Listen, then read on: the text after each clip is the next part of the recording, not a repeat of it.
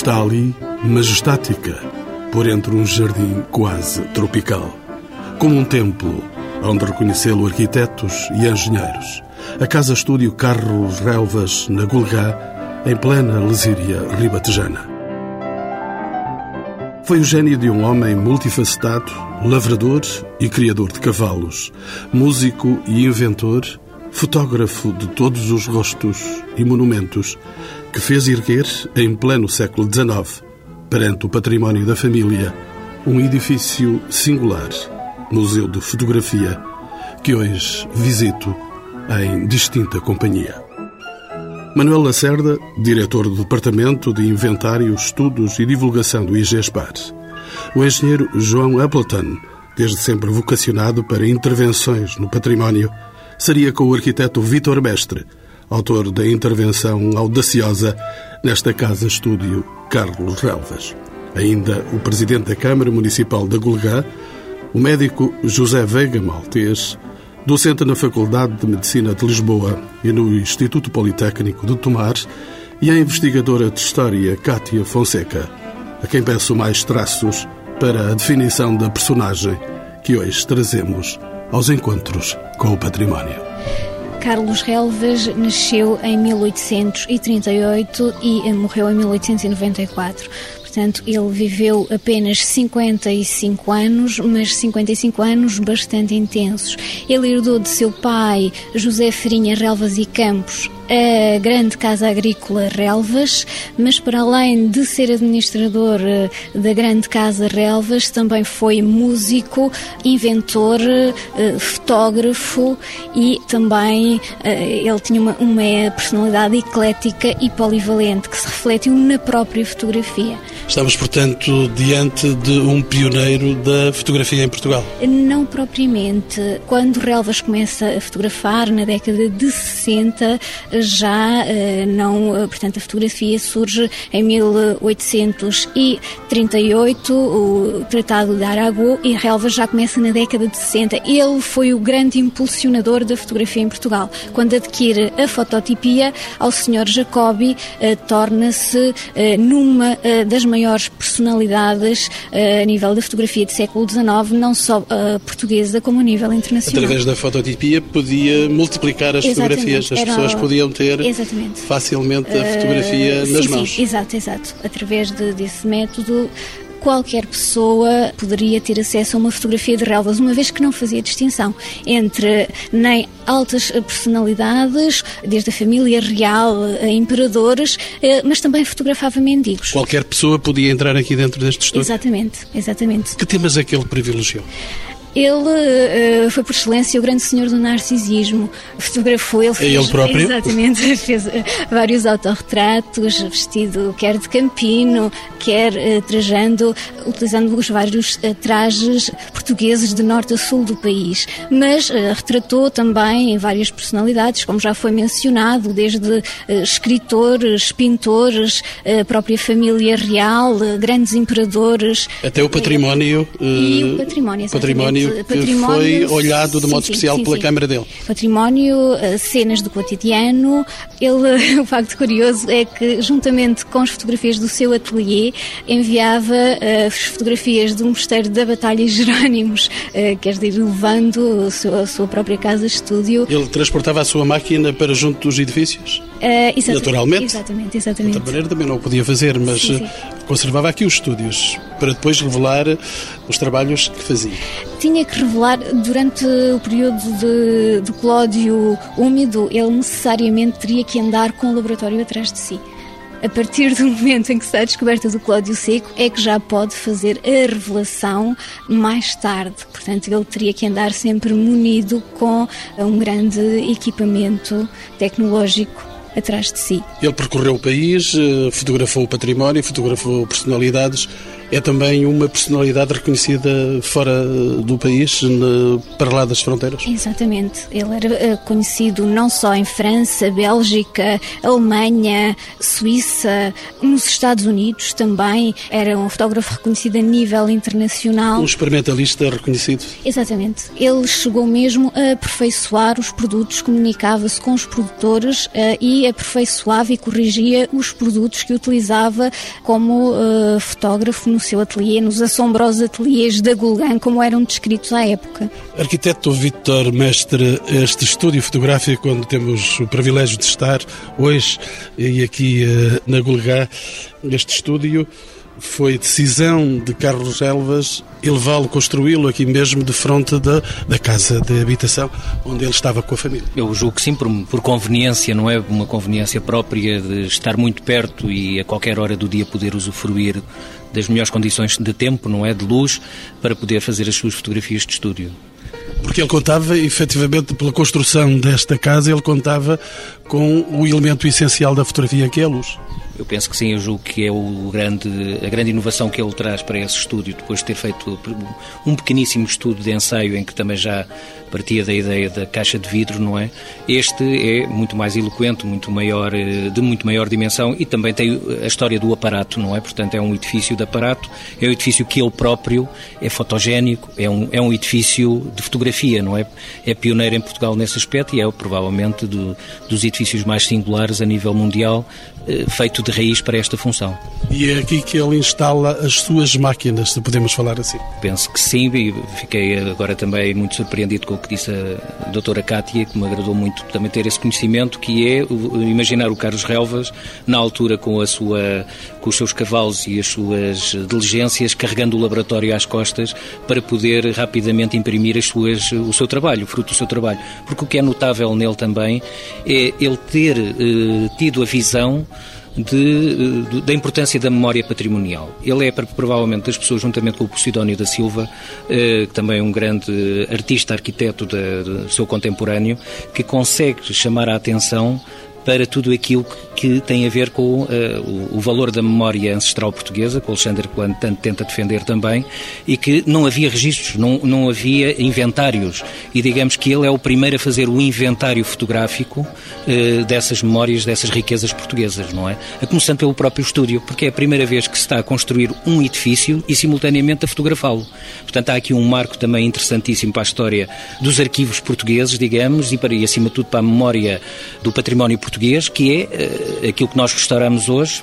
Em boa parte foi possível porque existiam as fotografias originais do Carlos Relvas nas diversas fases de construção desde as fundações do edifício, às paredes da alvenaria, à montagem do, do puzzle que é todo este edifício em, em, estrutura metálica e, finalmente, o equipamento que aqui foi instalado, com uh, especial atenção para as próprias cortinas. Para nós foi, foi fundamental a fotografia para perceber, uma vez que tinha desaparecido praticamente todos, a, toda a memória de engenhos de içar e correr as, as, as cortinas, de repente estamos perante um novo dado que não é escrito, é a imagem, não é? E isto é notável. Engenheiro João Appleton, para darmos uma imagem para os que nos ouvem e seguem através da rádio este programa, vamos dar algumas imagens aos nossos ouvintes para eles poderem perceber exatamente onde é que estamos e como é que é este edifício. Este edifício distingue-se sobretudo por uma presença muito forte do vidro e do ferro. Digamos, é, é talvez a, uma das marcas fundamentais, a par de uma combinação muito, muito bem conseguida com os outros materiais tradicionais com que se faziam os edifícios na altura, com a, a alvenaria nas, nas paredes e a madeira, que é, funciona eh, como elemento, sobretudo como elemento decorativo, na medida em que este é um edifício que nós podemos eh, identificar como um edifício do ferro. Um edifício único ao tempo. Eh, eu não, não tenho dúvida, não conheço, não, não conheço outro semelhante. Mesmo nós, em Portugal, não não somos muito ricos em, eh, em, edifícios da arquitetura do ferro deste, deste período, obras que eram relativamente banais noutros países europeus, em Portugal não eram. E isso, aliás, nota-se pela própria frequência com que estes materiais, o ferro, o ferro fundido, sobretudo, era importado de outros países porque tínhamos uma produção relativamente escassa deste, deste material. O que é a marca fundamental é, é ser um edifício com muito vidro e muito ferro, e com estruturas de grande qualidade. Deixe-me recuar consigo um pouco para podermos ver melhor. Vamos aqui um pouco para trás no jardim e vamos tentar ver melhor o edifício. Temos um edifício com dois pisos, pelo menos é esta a aparência que ele tem e que dá de fora. Tem o ferro e tem o vidro. Como é que o descreve nas suas formas? Isto é uma espécie de um templo da fotografia. Há, há qualquer coisa que o arquiteto Vital Mestre poderá referir melhor, porque eu não sou arquiteto e, portanto, é com algum pudor que falo desta maneira, mas há qualquer coisa de, de uma. Há, há, uma imagem, de certa forma, como de um templo, a, a própria forma como uh, se dispõe o, o, edifício, embora depois tenha os dois andares que não são comuns no, no templo, mas há uma forma longilínea que é muito comum a muitas igrejas e a própria, a própria ideia da entrada da, daquela zona, daquele átrio, do átrio de entrada, que é uma espécie do nártex da, da própria igreja, podia ser assim. Eu acho que este edifício me faz lembrar muito um templo e achei curioso que ele fosse referido como um templo da fotografia, porque acho que ele é, na verdade, no sentido mais lato da palavra, na verdade, ele é um templo na medida em que, entre outras coisas, é uma homenagem a uma arte e a um homem. E, portanto, desse ponto de vista, acho que são as marcas fundamentais. E são os olhares do engenheiro João Appleton os olhares do arquiteto Vitor Mestre são diferentes? Não, são coincidentes, porque o engenheiro João Appleton é um, é um homem de cultura e é um, é um homem que tem uma visão muito correta e delicada sobre a arquitetura. E se um, um dia falarmos uh, sobre o, o, que é o convívio entre arquitetura e engenharia, o que é o convívio fantástico entre engenheiros e arquitetos, o engenheiro João Appleton está no topo da, da pirâmide como uma pessoa que realmente sabe lidar com esse assunto.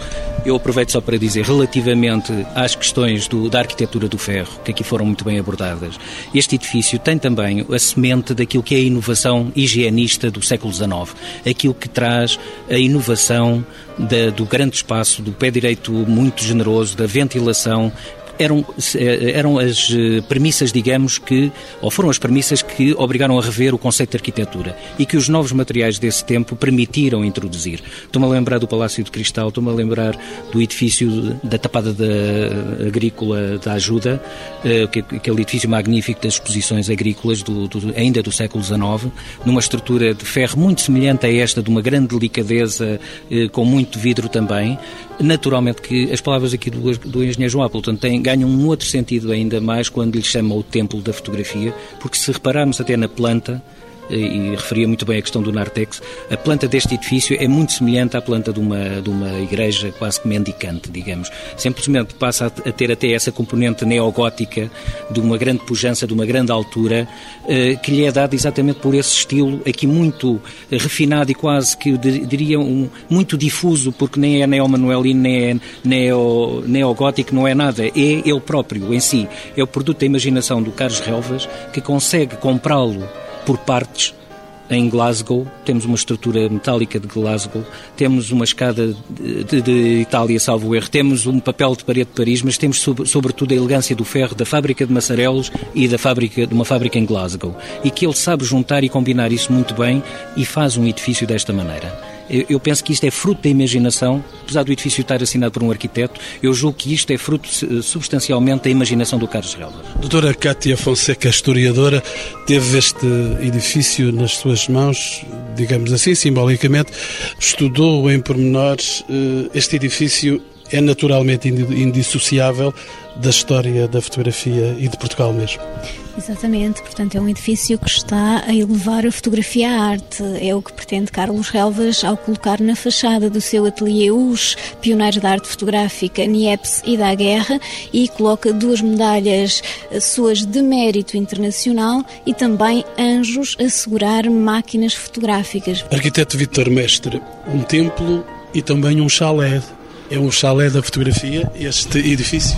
Isso é uma pergunta muito, muito difícil, quase como armadilhada, não é? Depois do que nós aqui dissemos, reduzir isso a chalé é, é, realmente. Ele tem essa imagem, principalmente aqui do lado sul, há quase como uma ideia de um, do chalé suíço. Mas se olharmos depois com atenção a partir das alas laterais, ele desmonta completamente esse, digamos que essa literatura de chalé de habitação.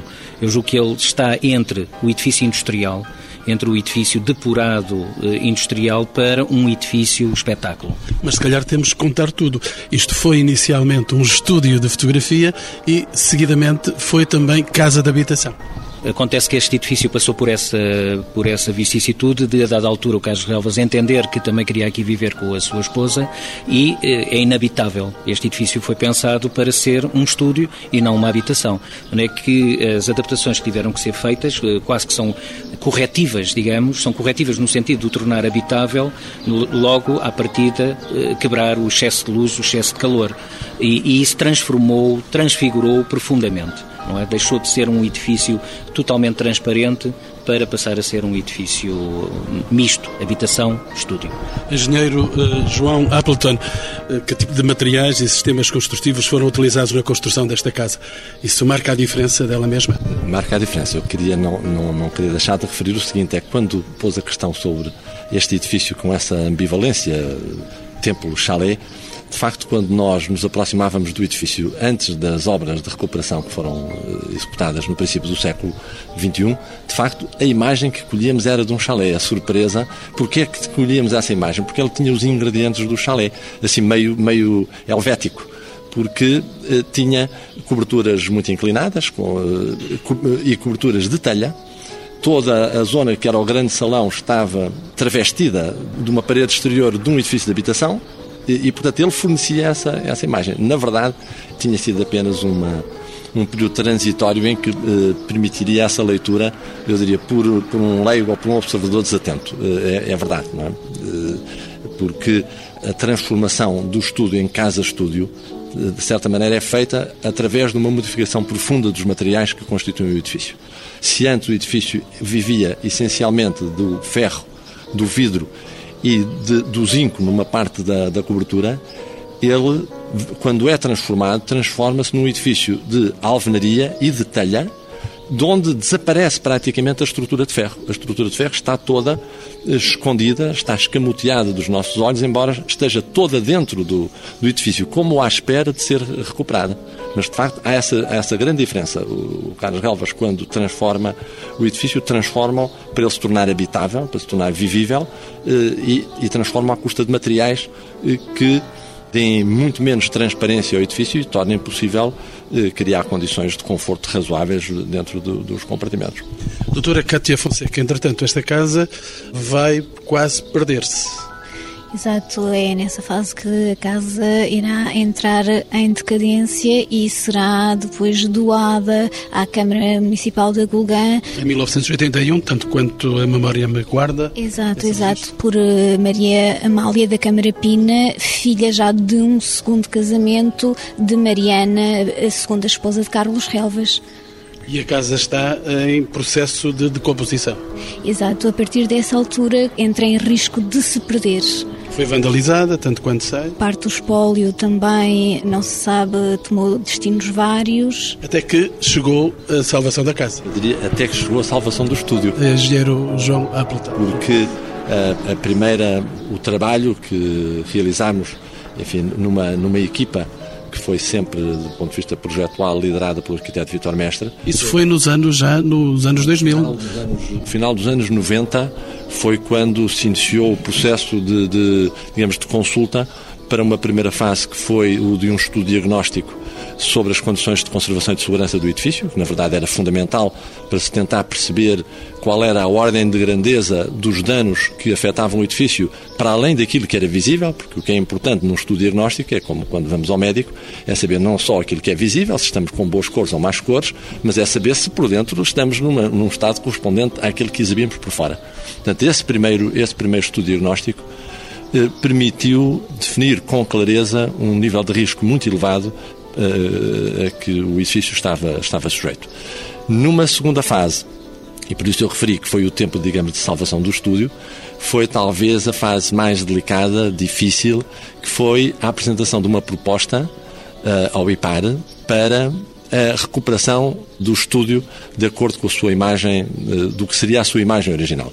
É uma proposta difícil. Os patrimonialistas julgo que alguns terão ficado profundamente chocados com a proposta que foi feita, porque de alguma forma, nós eh, propunhamos quase desconstruir o edifício para nele voltar a encontrar uma pureza original. E isso nós sabemos que é uma coisa muito perigosa, porque no princípio do século XX deu origem a aventuras fantásticas, até de imaginar património que nunca existiu e que se fez um pouco por toda a Europa, por todo o mundo e em Portugal também.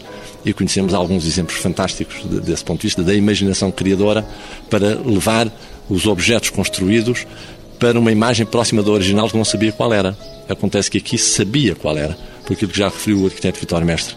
A circunstância excepcional de termos um edifício, eu diria, provavelmente único na, no, no país, cuja construção é acompanhada com um registro fotográfico rigoroso, permite fundamentar as próprias escolhas. Eh, a partir do momento em que esses elementos foram aparecendo, a equipa de projeto não teve grande dúvida em ir por essa luta que não foi muito fácil e nós sabemos que não foi nada fácil aprovar o caminho que se, que se propôs, mas o que depois de se ver o resultado já ninguém tem dúvidas de que este foi o caminho correto perante os dados objetivos de, do problema. Arquiteto Vitor Mestre, um, um, projeto e um processo correto foi esse o do arquiteto que teve intervenção direta também nesta recuperação?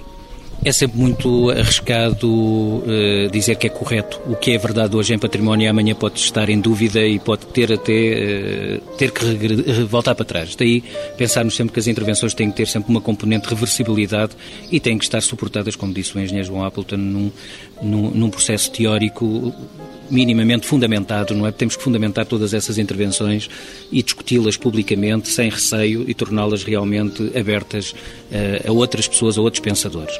E verdade se diga que, na altura, o IPAR foi fundamental para isso. Eu gostaria aqui de uh, introduzir para essa discussão aquilo que foi a matriz fundamental desta intervenção, que tem a ver com um critério de desmonte do edifício. Nós entendemos que uh, o fundamento desta intervenção face a essa dicotomia, o que é que é mais importante? É uma casa que apenas demorou 20 anos até ser aqui construída ou uh, a fase original? É evidente que em património tudo é património e tudo faz parte da identidade histórica e de, de, dessa memória, dessas vivências, dessa importância que forma aquilo que se chama uma ética de intervenção, aquilo que permite termos uma ética de intervenção.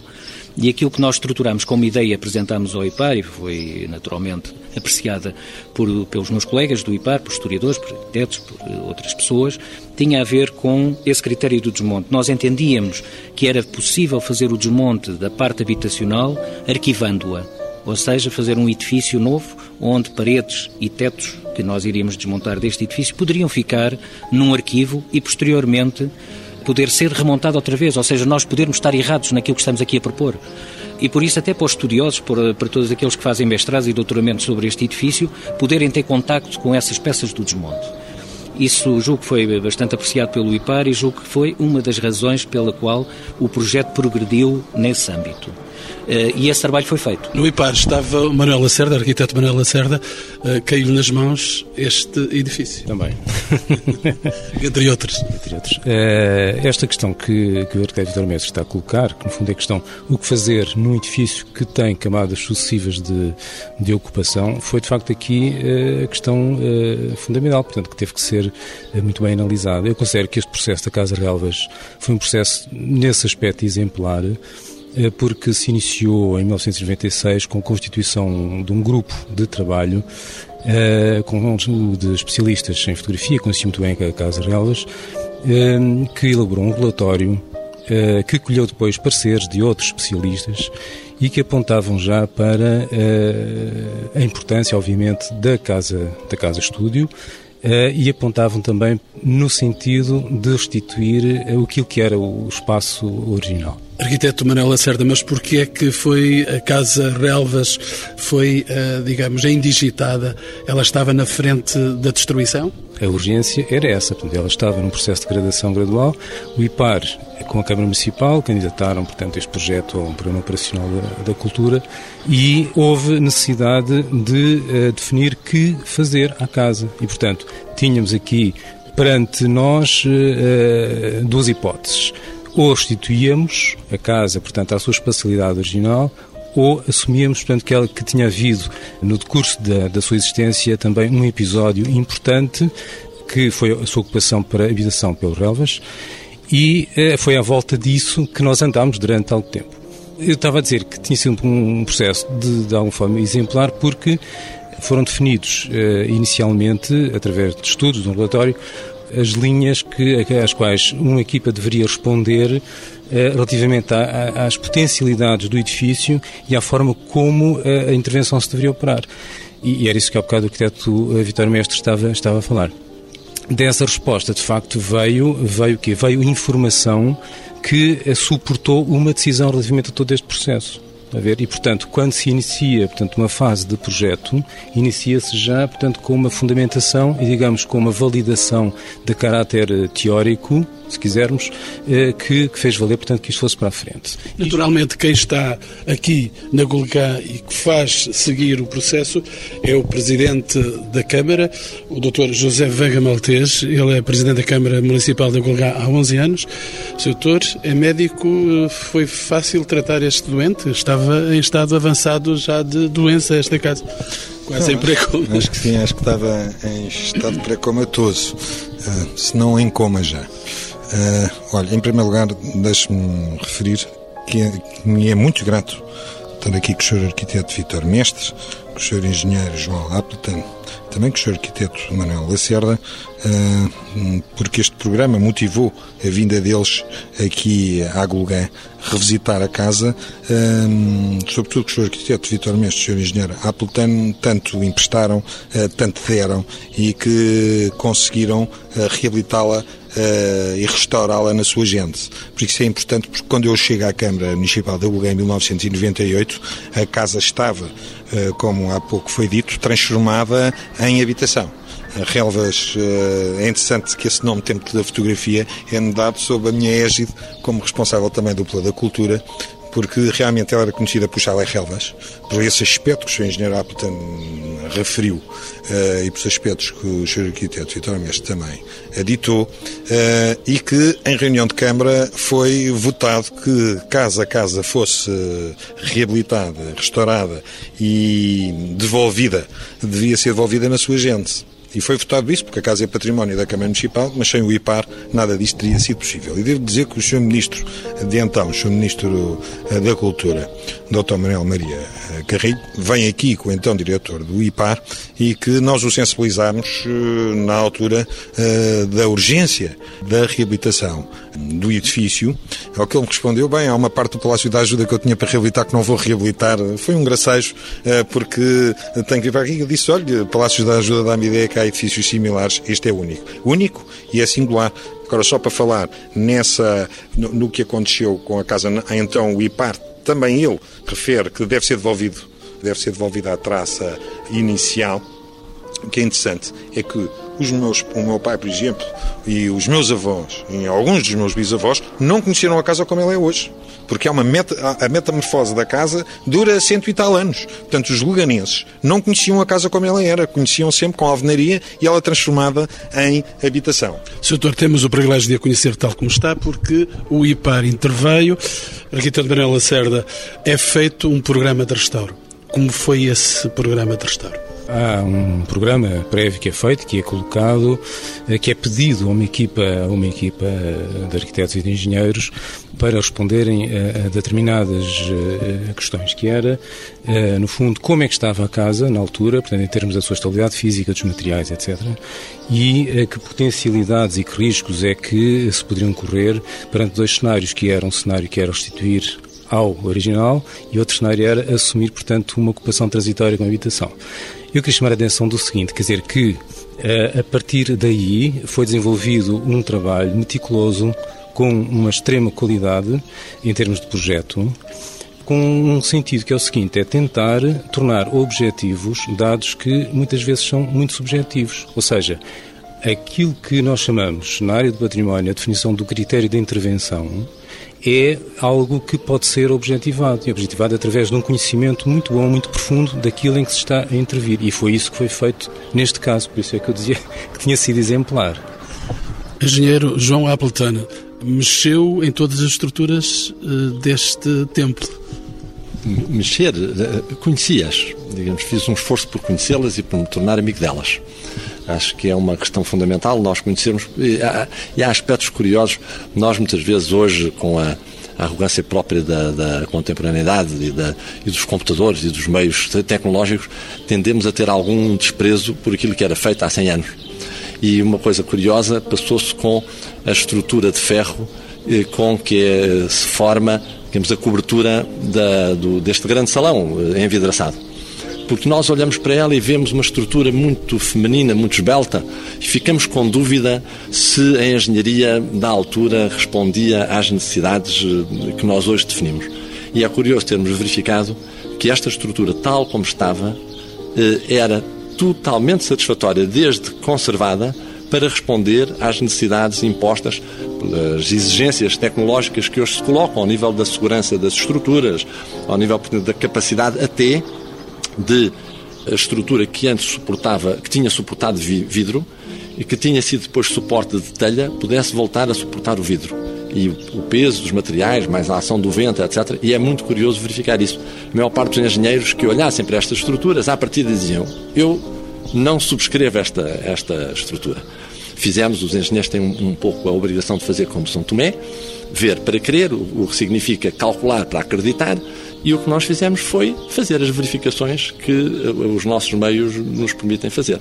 E verificámos que as estruturas que aqui estavam, na generalidade, apenas careciam de carinho, de um olhar cuidadoso, atento e respeitador, digamos assim, que é uma, uma questão fundamental, com uma atitude que determinou toda a intervenção que aqui se fez. E que eu partilho seguramente com o arquiteto Vitor Mestre, ele vai concordar comigo de certeza absoluta, que é os projetistas hoje, quando mexem em eh, elementos de valor patrimonial, têm a obrigação de ser muito humildes. E o que nós fizemos foi olhar para tudo isto com muita humildade, acreditando que o que aqui estava era um valor em si mesmo, mas era um, um valor que merecia respeito porque o estúdio tinha sido pensado para durar e, e não, nunca em circunstância nenhuma, em momento nenhum, tentámos atropelar o próprio conceito original, o próprio tempo. Arquiteto Vitor Mestre eh, tem a mesma fé de Santo Tomé? Precisa de ver para acreditar? Sim, a, equipa e nós funcionamos eh, muito bem a equipa, tanto eu como a arquiteta Sofia Aleixo, que somos os autores da parte da arquitetura da conservação e restauração. Infelizmente não pode estar presente? Não pode estar, mas está em espírito aqui na, na obra, naturalmente. Aquilo que me apraz dizer sobre isso, sobre isso acima de tudo, e comungando aqui das palavras do engenheiro João Appleton, é que este edifício já tem arquiteto que, chega. E, pelos vistos, também tinha engenheiro que chegasse porque as estruturas foram validadas 100 anos depois, ou mais de 100 anos depois. O nosso trabalho aqui, como dizia o engenheiro, é um trabalho de ausência de afirmação, seja de qualquer ato contemporâneo, digamos. A nossa intervenção é invisível. E a nossa maior satisfação é termos saído daqui e até poderem perguntar, mas afinal o que é que estes senhores fizeram? Parece que não fizemos nada e isso é o melhor cumprimento que podemos ter, porque o edifício em si próprio merece o protagonismo todo. Eu sei que fez hum, milhares de quilómetros durante algum tempo para pôr isto de pé, este lugar, este templo, este chalé, este edifício. Passado esse tempo todo, continua com a mesma fé de que o edifício não vai falir, que não, não se vai embora, não está em decadência? Eu hoje tenho, estou até eh, bastante feliz por, e muito surpreendido no sentido em que o que vi hoje, passado seis anos já, uh, caramba, então a última vez que a tive deve ter sido há três anos, uh, ver que a Câmara tomou em si essa responsabilidade da forma como o fez, através do Sr. Presidente que mostrou eloquentemente aquilo que sente pelo edifício e pelas palavras da sua conservadora, curadora, a doutora Cátia, de que o edifício, uh, passado esse, esse tempo, parece estar devolvido à comunidade, que é aquilo que nos importava sobretudo, era ter feito todo esse esforço que é um, é um esforço que os técnicos devem fazer do, do seu ponto de vista, do seu saber, mas o objetivo é a devolução destes edifícios ao seu uso pleno, ao, ao benefício das comunidades que, locais e de quem os visita enquanto forasteiro, enquanto turista, seja de que forma seja. E aquilo que nos parece, essencialmente, é que a pouca infraestruturação que aqui introduzimos eh, conscientemente ser pouca, porque o objetivo era que o edifício continuasse a responder por ele próprio, continua a permitir que o edifício perdure mais, um, esperemos nós, mais 100 anos no tempo. Doutora José Veiga Maltese, o Presidente da Câmara, o dono desta casa, afinal? simbolicamente? Dono simbolicamente, representante dos donos. São muitos os visitantes desta casa? São, desde que ela reabriu uh, ao público, hum, dá-me ideia que são cerca de 15 mil pessoas que já a visitaram. Hum, uh, com entradas, uh, com estes dispositivos eletrónicos novos que certificam essas entradas. Quem são as pessoas que vêm aqui? É, é muito heterogénea. Eh, vem o entendedor, o entusiasta de fotografia, mas vem aquele também que quer descobrir eh, uma casa que é diferente, que ouviu falar.